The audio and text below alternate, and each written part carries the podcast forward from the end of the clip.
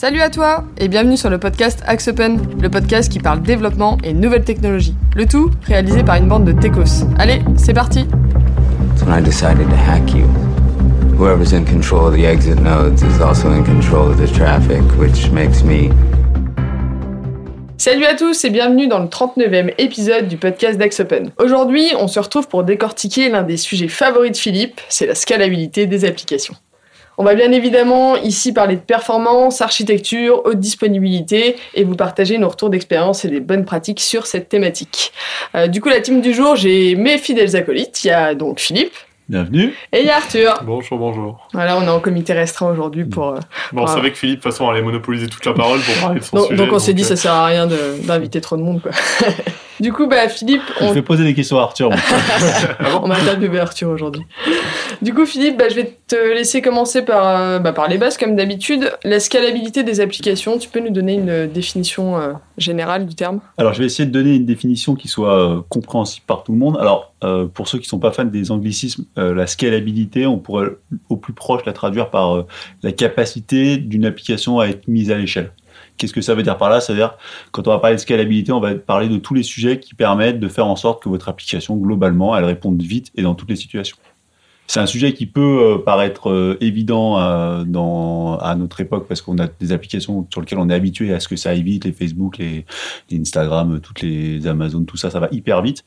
Mais en fait, c'est un sujet extraordinairement complexe de rendre disponible rapidement une application à large échelle dans le monde, n'importe où vous soyez et quel que soit votre périphérique.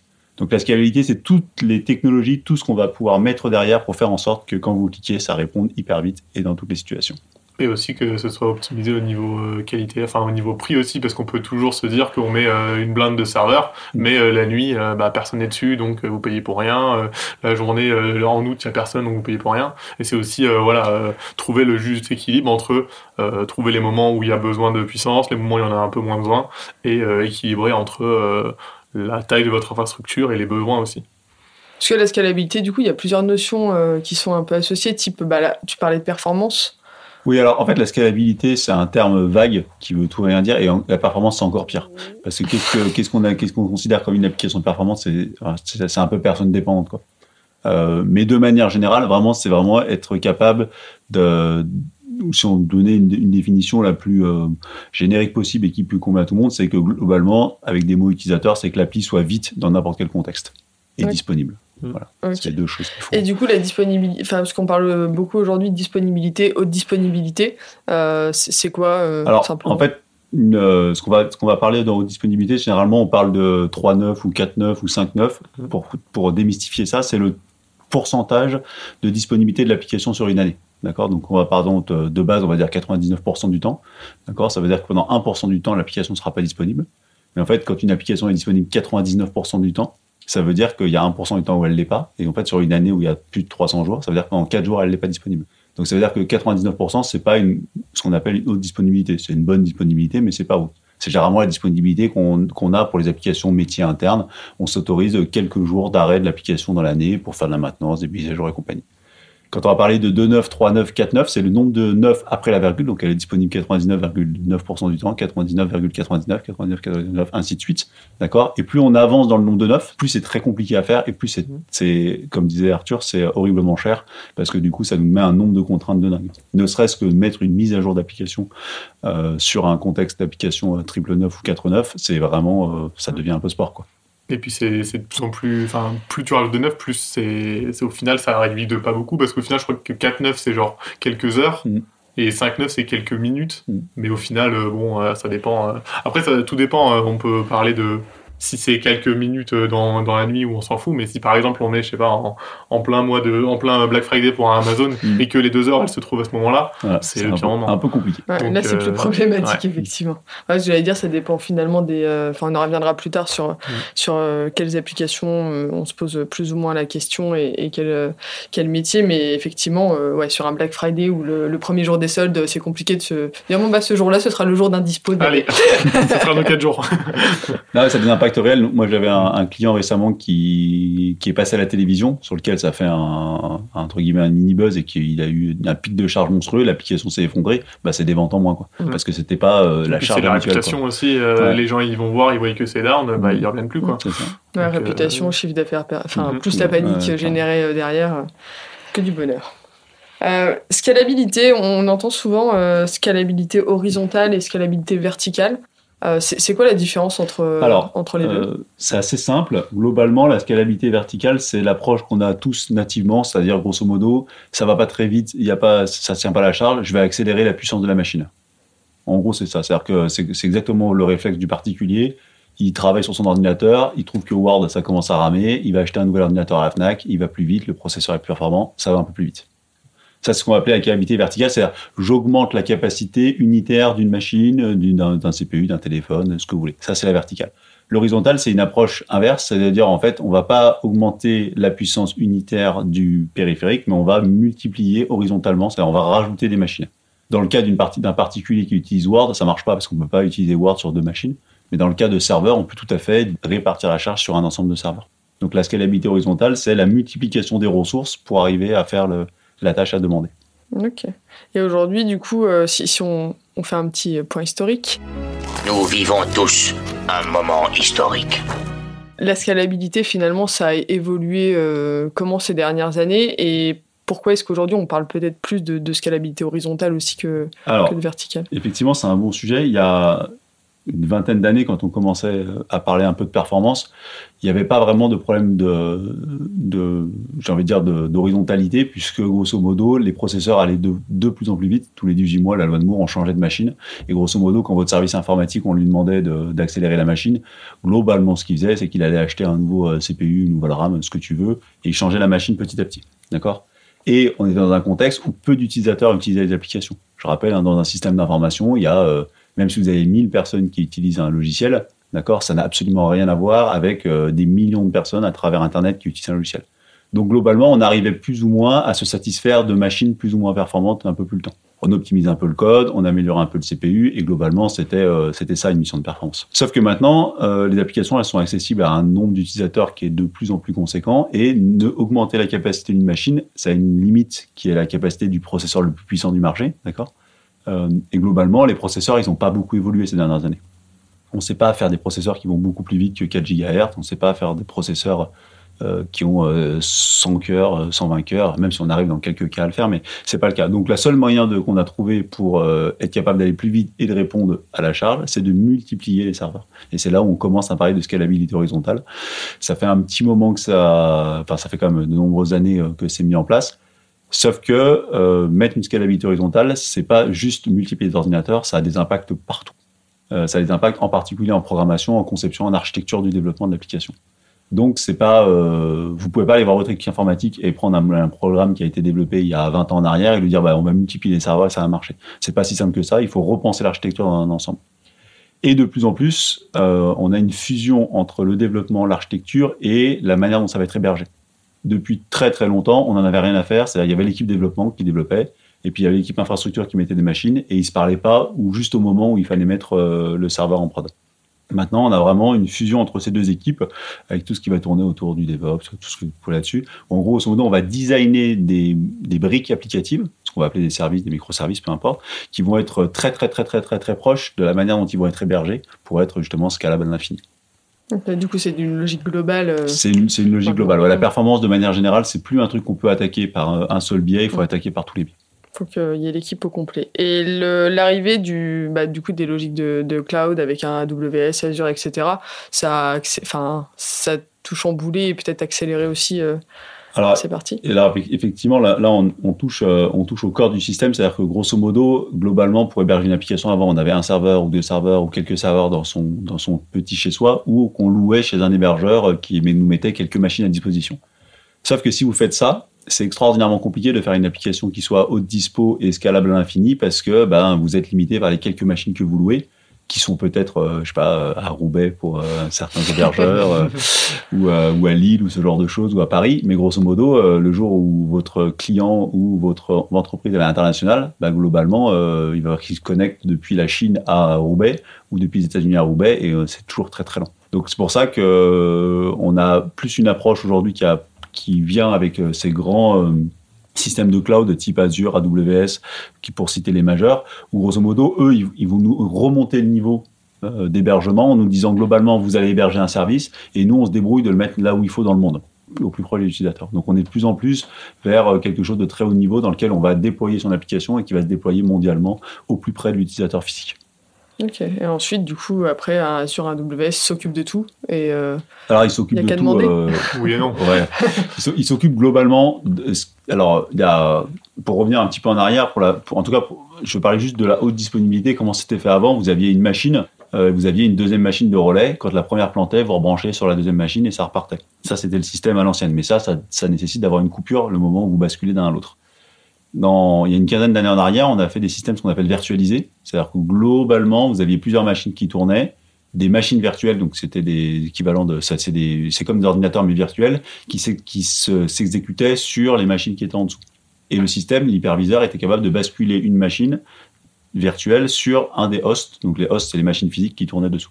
C'est toutes les stratégies de ce que vous utilisez sur VMware, ce que vous avez entendu, vSphere, VMware, toutes les technologies d'hypervision, Xen, ce que vous voulez. Et après, on a encore monté d'un cran au-dessus, c'est-à-dire que globalement, maintenant, on a des, petites, des petits services qui tournent dans des VM, d'accord, ce qu'on va appeler des Docker, euh, des cubes pour Kubernetes, ce genre des, micro-conteneurs qui, eux, vont être déployés dans des machines virtuelles. On n'a pas enlevé ce qui avait en dessous, mais à travers le monde entier. C'est-à-dire que globalement, si vous achetez euh, sur Azure ou AWS un petit euh, conteneur Kubernetes, vous lui dites, bah, je veux que mon petit conteneur il soit disponible dans le monde entier. Et auquel cas, il va dupliquer ce petit conteneur à travers la virtualisation dans tous les data centers d'Azure ou d'AWS, et eux, ils en ont un peu partout sur la planète. Donc, du coup, automatiquement, votre application va devenir disponible partout. Mais ça utilise toutes les stacks applicatives qui existaient auparavant. C'est juste qu'on est remonté d'un cran. Et puis c'est aussi l'avantage des, des gros hébergeurs euh, de cloud, c'est qu'ils ont techniquement des ressources infinies et dans quasiment tous les pays euh, hormis l'Asie, ce qui fait que ben voilà quand tu étais sur OVH et que tu voulais euh, avoir je sais pas tu te dis je vais avoir un pic de beaucoup de serveurs, bah, il fallait euh, je sais pas si OVH et Maintenant, ils le font, mais c'était Maintenant, ils le compliqué. font, ouais. voilà, mais à l'époque, euh, ouais, tu louais des machines, des hosts et tout. Tandis que AWS, tu veux multiplier par 10 ton, ta capacité, tu peux le faire en deux clics. Mm. Euh, et tu choisis où tu mets tes VM, tu choisis un peu, un peu ce que tu veux. Et, euh, et c'est aussi la puissance de frappe euh, de ces, de ces clouds, c'est que ça. C'est-à-dire que c'est pas infini, mais pour l'utilisation Oui, qu'on en a, ça paraît infini parce qu'on peut instancier un nombre de machines euh, incalculable au moment où on en a besoin. Mm. Et on peut installer, ouais, on peut le faire de manière programmatique euh, sur. Et ils offrent, euh, ils offrent tout un tas de services que nous on n'a pas, c'est-à-dire la, la- vraie haute disponibilité. C'est-à-dire eux ils ont des équipes, si des BC propres, bah, c'est eux qui s'en occupent de faire ça. Et eux, en général, ils, te, ils ont un pourcentage de disponibilité, je crois que c'est 4,9 euh, AWS ou 5,9, où ils t'assurent dans le contrat que tu as quand Mm. tu prends une VM que tu auras 4,9. Et si t'as pas 4,9, tu as des compensations, mais ils t'assurent à, on va dire, euh, quasiment 100% que tu auras 4,9 par, euh, de, de haute disponibilité. Quoi. Et après, c'est à toi, si tu veux avoir plus de, de disponibilité derrière, de, de faire le- l'essentiel pour avoir euh, des trucs qui se dupliquent, etc. Plusieurs, euh, plusieurs euh, VM différentes qui sont prêtes à prendre le relais en plus de celles de AWS, etc.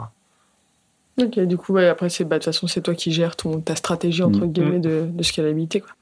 Si, si on vient un peu d'un un côté un peu plus euh, pragmatique, terre à terre, euh, aujourd'hui, euh, le, le thème de scalabilité, est-ce que ça touche finalement toutes les entreprises ou est-ce que c'est un sujet qui est réservé peut-être à ceux qui ont euh, euh, des applications, dans le- enfin, à travers le monde, des gros Facebook, des, Alors, des choses comme ça? Effectivement, les gens qui sont amenés à travailler avec le public, de manière générale, ils ont des plus grosses audiences. Donc, qui dit plus grosse audience dit des besoins de machines supérieures.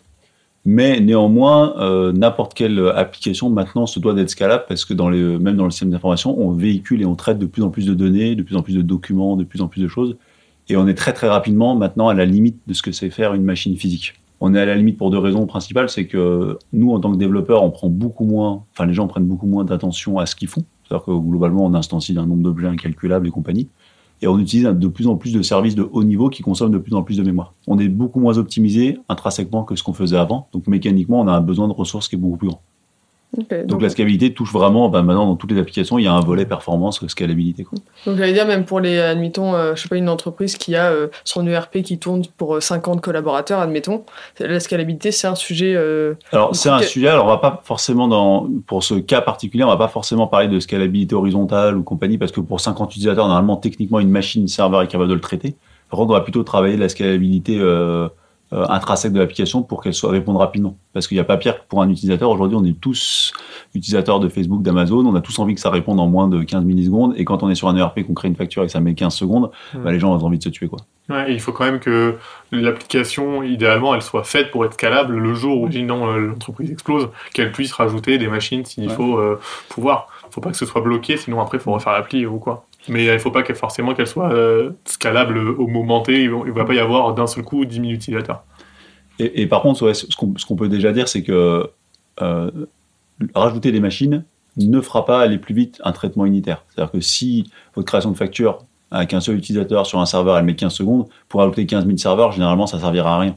La scalabilité horizontale va plutôt être capable d'encaisser une charge d'utilisateur, une charge de requête qui est plus importante, mais unitairement, ça va pas améliorer votre traitement. Donc, il faut généralement travailler sur le traitement en, question, sur les traitements qui sont lents, euh, de les amener au plus bas possible en termes de performance, le plus rapide possible. Et après, une fois que vous avez fait ça, vous pouvez commencer à discuter de scalabilité horizontale pour encaisser la charge. Mais on a plein de clients qui viennent nous voir en disant j'aimerais euh, que mon application soit scalable pour 50 000 utilisateurs. Et en fait, déjà, l'application elle s'effondre à, 12, à 10 utilisateurs. Et en fait, déjà, si vous avez déjà ça, il faut repartir par la case développement, travailler, améliorer intrinsèquement les choses. La machine n'est pas euh, ultimement la solution à tous les problèmes de perf. Comment est-ce que tu fais aujourd'hui pour, euh, pour mesurer euh, la scalabilité d'une application pour te dire euh, bah, elle, est, elle est OK ou pas OK? C'est... Alors, y a, ça va dépendre de ce qu'on va appeler. euh, encore une fois, c'est vachement dépendant d'une personne, ce qu'on va appeler comme OK ou pas OK sur une application. Il y a des clients qui sont très attachés à la disponibilité, c'est-à-dire que l'application faut qu'elle soit disponible tout le temps. Il y a des clients qui vont être très attachés au fait que chaque page réponde vite. Il y a des clients qui vont être attachés à l'expérience utilisateur. Donc, il y a, il y a C'est du cas de- par cas aux c'est un peu du cas par cas. Ils commencent à avoir dans les plateformes de, de- d'observabilité et de supervision, ils commencent à avoir ce qu'on appelle des app index ou des choses comme ça qui sont des espèces, j'ai envie de dire, d'indicateurs agrégés de performance pour donner une note euh, à l'application. Mais euh, c'est encore euh, très, très, très, c'est encore assez manuel comme concept. C'est ça. Mais, mais les gens commencent de plus en plus à être rodés à ces, à ces notions-là, essentiellement parce que, alors dans la partie pure site web, e-commerce et compagnie, il y a des choses qui s'appellent euh, Google PageSpeed et page index qui font que globalement, Google te donne une notation à ton application. Donc même si c'est une application web, et du coup, petit à petit, les gens s'éduquent et euh, reprennent ces, ces fondamentaux-là pour le reste des applications qui sont euh, un peu les mêmes. Aujourd'hui, dans toutes les applications, on est sur les applications de type web, donc on a à peu près des métriques euh, là-dessus. Et puis à l'usage, on connaît euh, les métriques, on sait combien de temps on devrait prendre un appel, combien de temps on devrait prendre un traitement, et du coup, on a, on a ça. C'est ça, du coup, les métriques, après, c'est le temps de. Le temps Alors, c'est très compliqué parce que, alors, de manière générale, oui, c'est le temps de réponse. Si on prend unitairement, une personne, elle va considérer que c'est son temps de réponse qui est importante. Euh, mais c'est très compliqué parce que c'est composé d'une multitude d'appels à travers le SI et en fait, euh, vous pouvez avoir l'impression que c'est rapide sur trois clics, une fonctionnalité qui soit très lente ou au contraire l'application qui lag un peu tout le temps, on sait pas trop. Donc c'est plutôt assez compliqué de définir qu'est-ce que, est-ce que c'est rapide, est-ce que c'est lent euh, sur une application. Il n'y a euh, pas les mêmes attentes non plus fonction des applications. Mm. C'était une application ERP avec des traitements d'images, des traitements de factures de partout. L'utilisateur, il s'attend à ce que quand tu fasses un import, ça prenne quelques secondes. Mais quand on est sur du e-commerce, l'utilisateur, quand il clique sur son produit, il veut que son produit s'affiche instantanément. quoi. Ils sont sont pas dit quoi. Donc, euh, Ok, et, et du coup, aujourd'hui, quand euh, je sais pas, vous, vous analysez si une application est scalable ou pas, c'est quoi finalement Donc, vous vous reposez sur des outils type euh, PageSpeed, etc., que tu, tu viens Alors- réanalyser derrière? Non, euh, généralement, le, le- le premier constat, on le fait de manière plutôt humaine. C'est-à-dire grosso modo, euh, on va plutôt regarder l'application parce qu'en fait, ces PageSpeed et compagnie ne mesurent que un petit morceau de tout ça. Et du coup, c'est compliqué de- de- d'avoir une analyse. Et, et d'ailleurs, je, re- je, je, je préconise pas de faire ça parce que ces indicateurs agrégés, souvent, ils cachent une réalité. C'est-à-dire qu'ils vont dire la page, elle s'affiche rapidement, mais après, vous avez 50 000 traitements qui sont lents et vous allez avoir une bonne note, mais en fait, l'expérience utilisateur est dégueulasse. Quoi. Mhm. Donc, vaut mieux avoir une vision euh, humaine des choses et se poser des questions de est-ce que c'est cohérent la vitesse que je vois s'afficher par rapport au traitement qui est demandé? Et ça, un ordinateur sait pas faire. Voilà. Euh, typiquement, là, j'ai encore le cas d'un client qui a un site de e-commerce euh, qui est assez compliqué avec pas mal d'interactions et, euh, et c'est lent. Mais en fait, par rapport à ce que demande le métier sur cette application, c'est intrinsèquement logique que ça soit lent. Si vous, je vous dis n'importe quoi, mais si sur, euh, sur votre site, vous avez envie d'avoir la disponibilité en temps réel de chacun des produits sur tous les entrepôts de France, ben en fait, c'est compliqué. C'est-à-dire que même si on est super fort en termes de perte, ben, il va falloir faire plein d'appels à tous les entrepôts de France pour avoir la disponibilité du produit. Donc c'est compliqué. Donc après, il faut, avoir une espèce de balance entre ce que demande le métier, est-ce que c'est cohérent, est-ce que c'est vraiment euh, pertinent et là-dessus. De la même manière, vous avez plein de services marketing qui rajoutent des tonnes et des tonnes de scripts JavaScript pour mesurer un tas de trucs d'utilisateurs. Bah, ça ralentit toujours un peu le traitement.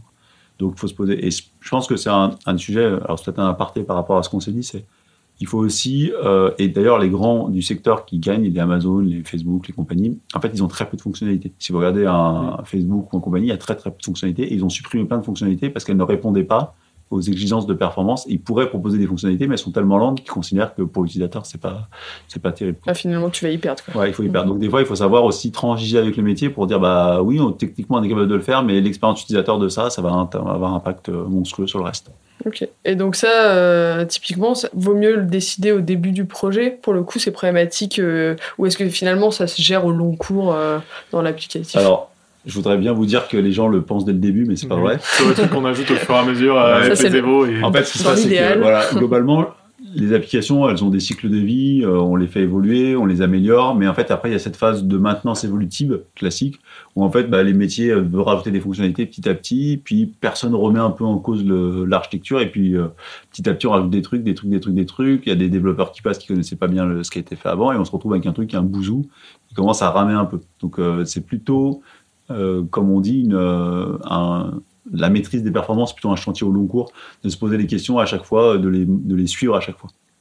Euh, et là-dessus, on renvoie au podcast qu'on a fait sur l'observabilité ou ce genre de choses qui permettent d'avoir une évolution dans le temps des performances, tout ça. Enfin, je vous laisserai euh, faire de la pub pour notre propre podcast maintenant. C'est euh, Génial. c'est le futur. c'est beau.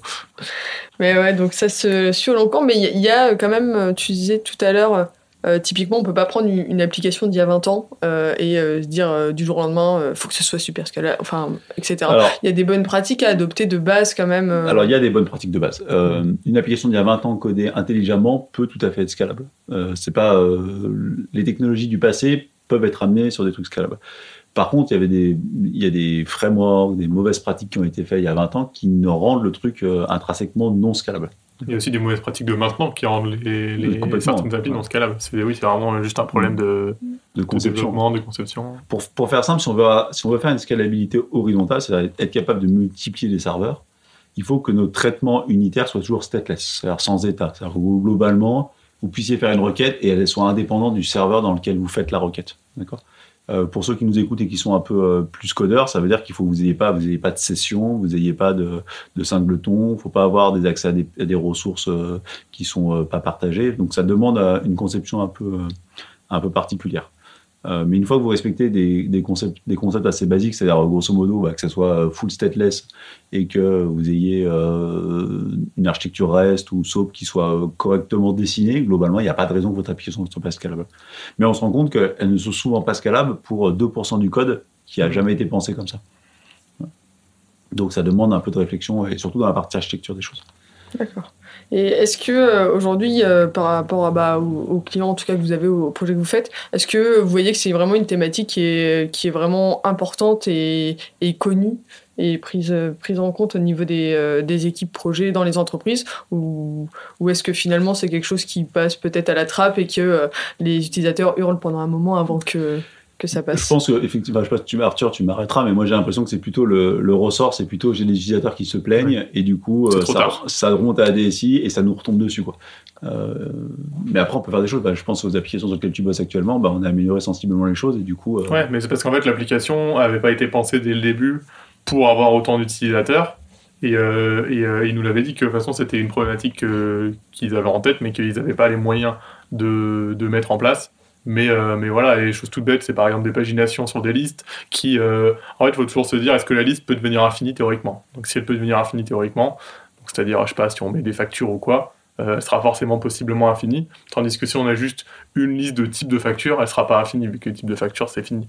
Donc, il faut toujours se dire voilà, faut... c'est souvent le, le but du enfin, le développeur qui doit le faire, mais est-ce que ça, ça peut être infini? Est-ce que ça, ça doit être, euh, ça doit être euh, scalable? Est-ce que ça, il faut que je fasse attention au nombre de données qu'on récupère? Et si c'est pas fait, ben, au bout d'un moment, ça casse et il faut refaire le développement. Quoi. Ouais, et surtout, euh, c'est assez pernicieux les performances parce que quand on développe, généralement, on n'a pas de volumétrie de données importante. Vrai. Donc toutes les petites erreurs qu'on voit pas en termes de perf, bah, elles s'accumulent et ça devient lent au bout d'un. Hmm. Donc il faut vraiment être, être vigilant et essayer de réfléchir avec les avec et je, et je pense que c'est vraiment un problème global, c'est-à-dire que bah, il faut réfléchir avec le métier pour euh, pour penser des fonctionnalités plus simples, plus cohérentes, pour éviter d'avoir des requêtes qui ramènent la Terre entière ou des choses assez complexes à faire. Hmm. Plus c'est simple à penser et à concevoir, plus ça ira vite. On peut Keep garder it cette simple. ouais, keep it simple. Ça. Comme d'habitude. Vous, vous pensez que ça va évoluer comment, euh, cette thématique de scalabilité? Est-ce qu'il y a des. euh, alors, peut-être avec ce que fait. euh, on parlait tout à l'heure d'Azure, AWS, est-ce que. Mettre la Ah. barre encore plus loin? Moi, je pense qu'on va vraiment vers une fusion du développement et de la partie euh, hébergement. L'hébergement. Et du coup, on va de plus en plus être limité dans notre capacité de développement Mm. pour que ça soit compatible et cohérent avec les- ces grandes, après, ces grandes euh, fournisseurs de services qui sont les hébergeurs actuellement. De toute façon, après, pour l'instant, je pense les plus gros progrès qu'il y a à faire, c'est surtout côté base de données. Mhm. Parce qu'au bout d'un moment, euh, bah, on peut pas vraiment dupliquer des bases de données et avoir les mêmes données de partout. Euh, donc, euh, je sais que AWS, ils ont commencé à faire de la scalabilité verticale sur des bases de données, mais en direct, ce qui, je crois, n'est pas possible avec du MySQL ou du Postgre. Mais voilà, on peut pas, en fait, on peut pas faire de scalabilité horizontale sur des bases de données parce que euh, bah, si- il, faut, il faut que toutes les données soient, euh, soient redondantes. Du coup, il faut à chaque fois dupliquer les données, etc. C'est très compliqué. C'est ouais. très très compliqué et c'est vraiment le, le- le plus gros problème de la scalabilité en ce moment, c'est les bases de données. Pour que tout le monde ait les mêmes données en même temps, exactement en même temps, c'est quasiment impossible du coup. C'est assez, dur, ouais. Puis il faut, dans une base de données, il y a des notions de transactions qui sont très fortes. C'est-à-dire Mm. que globalement, on ne doit pas perturber les données. Autant dans le traitement, on peut, on peut se permettre de rater des choses, autant sur la donnée, il faut qu'elle soit euh, surveillée. Et, ça- et ça, et ça complexifie beaucoup de mise à l'échelle de beaucoup d'applications. Sachant que souvent, dans une application, alors dans une- dans une application qui est très bien codée, c'est toujours la base de données qui va devenir le nœud limitant de la scalabilité au moins horizontale. Euh, donc il faut, euh, c'est vraiment un point d'attention. Il y a d'autres types de bases de données, on va peut-être pas en discuter là, qui sont euh, des bases de données NoSQL sur choses qui sont plus orientées euh, sur une scalabilité au détriment de plein de plein d'autres choses. Mais euh, la base de données, le SGBD relationnel tel qu'on le, le pratique tous et qui restera la norme pour la majorité des applications de gestion compagnie, elle a encore du mal à passer à une vraie scalabilité facilement, en tout cas Ouais. horizontale. Alors, je pense que je sais pas s'il y a déjà des choses qui sont en route, mais je pense qu'on attend vraiment une révolution au niveau euh, base de données pour ce qui est de performance en tout cas. Enfin surtout scalabilité parce que c'est performant sur des petites euh, des petits volumes, mais au niveau scalabilité, euh, si on tombe sur des milliards de lignes, euh, c'est ça devient compliqué, mais en même temps euh, c'est logique. C'est des milliards de lignes. oui. Bon, encore de belles optimisations à venir dans le métier. je- sans- On Toujours. s'ennuie pas. Ouais, il y a de quoi faire.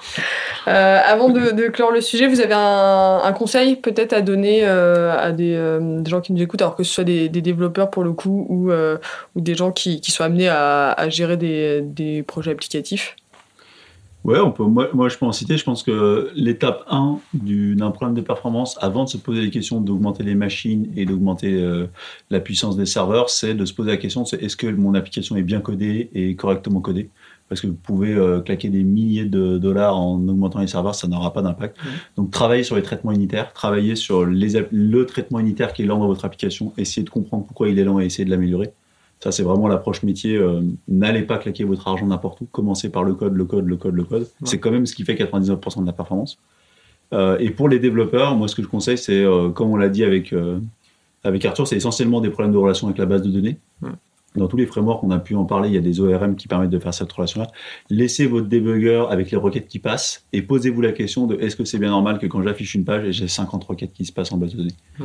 Alors posez-vous cette question et ne masquez pas la réalité de ce qui se passe parce que souvent, quand on arrive sur des missions de pair, le développeur se rend pas compte que ces trois pauvres clics euh, à l'intérieur de son application, elle a généré euh, 150 requêtes à la base, alors qu'on pourrait tout à fait les agréger en une ou deux requêtes bien construites. Donc en tant que développeur, ne masquez pas la réalité, regardez tout et posez-vous les questions de est-ce que c'est pertinent.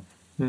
La même manière, hein, c'est la même remarque que je fais à tous les développeurs et qui est plutôt pertinente, c'est que quand euh, ça s'affiche lentement et que le développeur dit ouais bah, c'est compliqué, euh, et qu'on regarde et qu'il a transité 2 mégas de données entre euh, le front et le back, la question c'est est-ce que tu penses que tu as 2 millions de lignes de données à afficher à ton écran?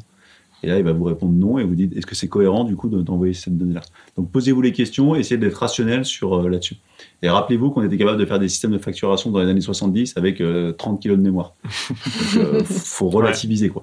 C'est ça. Pour moi, euh, quand on fait du, surtout du front et qu'on récupère les données, à chaque fois qu'on récupère des données, il faut toujours se poser la question de est-ce que j'ai pas trop? Est-ce que dans le futur j'aurai pas plus? Et toujours d'essayer de se dire ok comment est-ce que je peux faire que quoi qu'il arrive ça va tourner même si j'ai euh, je vais récupérer 1000 lignes est-ce que c'est bien pertinent de récupérer 1000 lignes? Est-ce que je récupérerai pas plutôt 10 et au final je fais le- les e-loading toujours essayer de penser euh, est-ce que dans, dans s'il y a un million d'utilisateurs ça marchera encore alors après, il y a des choses qui euh, sont possiblement euh, impossibles, mais euh, voilà, toujours se demander euh, est-ce que ça marchera avec un million d'utilisateurs? Conclusion, réfléchir avant d'agir. Toujours.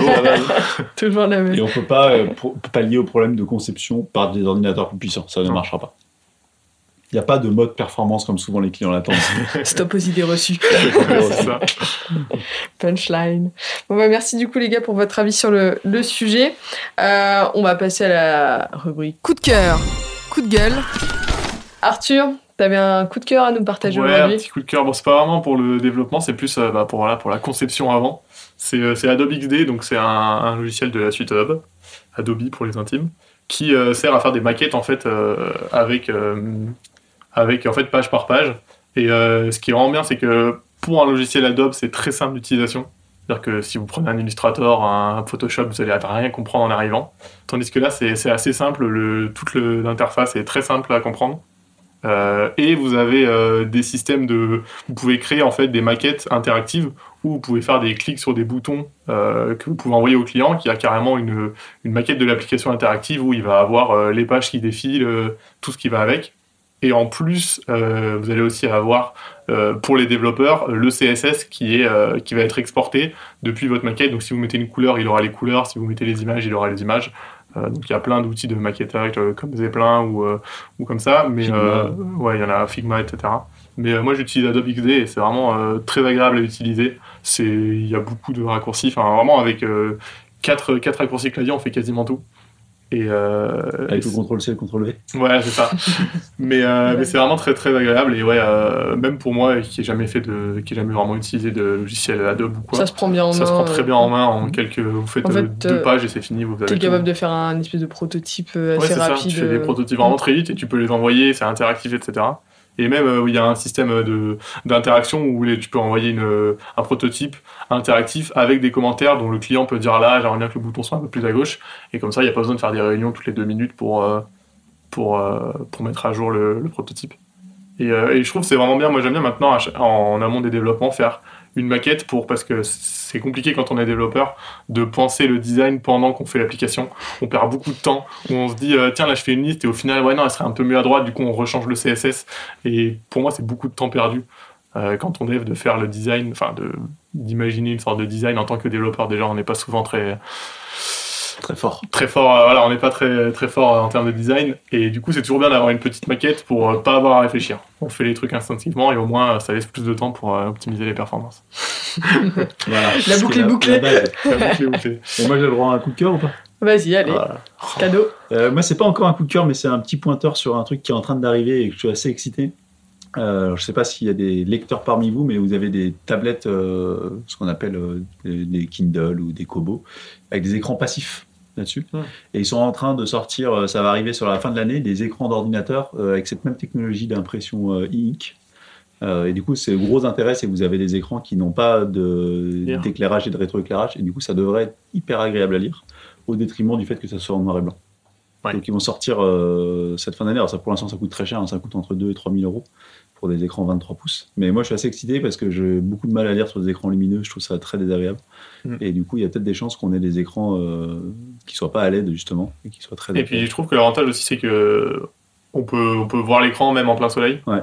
Après on peut pas le voir la nuit, mais bon avec une lumière euh, ça, ça suffit. Mais voilà, il y a pas mal d'avantages. euh, J'avais euh, ma mère qui avait une Kindle et franchement c'est vraiment très très bien. Mhm. Mais après euh, je sais pas si c'est niveau affichage si c'est peut-être peu performant. Alors maintenant, ils arrivent à faire des trucs assez, assez chouettes. Je sais pas si tu peux afficher un film ou beaucoup d'images. peut euh, afficher un plus- film, mais vous ouais. avez des taux, des taux de rafraîchissement qui sont de l'ordre de 20 Hz, Ouais. ce qui est, qui est euh, plutôt suffisant pour le travailler.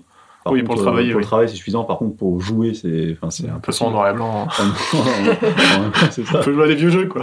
C'est Jouer ça. à Doom, noir et pour des... Moi, je pense qu'il y a un gros avenir à cette Mm. technologie. On Pour en reparlera ouais. dans les prochaines années parce que pas forcément que pour les devs, mais pour tous les gens qui sont amenés à être sur un écran toute la journée. Ouais, mais tu vois par exemple pour un designer. Non, mais pour mais, oui, pour des gens Pour des gens qui sont en bureautique, en comptabilité, qui sont amenés à être avec des écrans toute la journée, dont on sait maintenant que ça défonce les yeux de regarder des écrans toute la journée. Je pense qu'il y a vraiment un truc intéressant euh, là-dessus.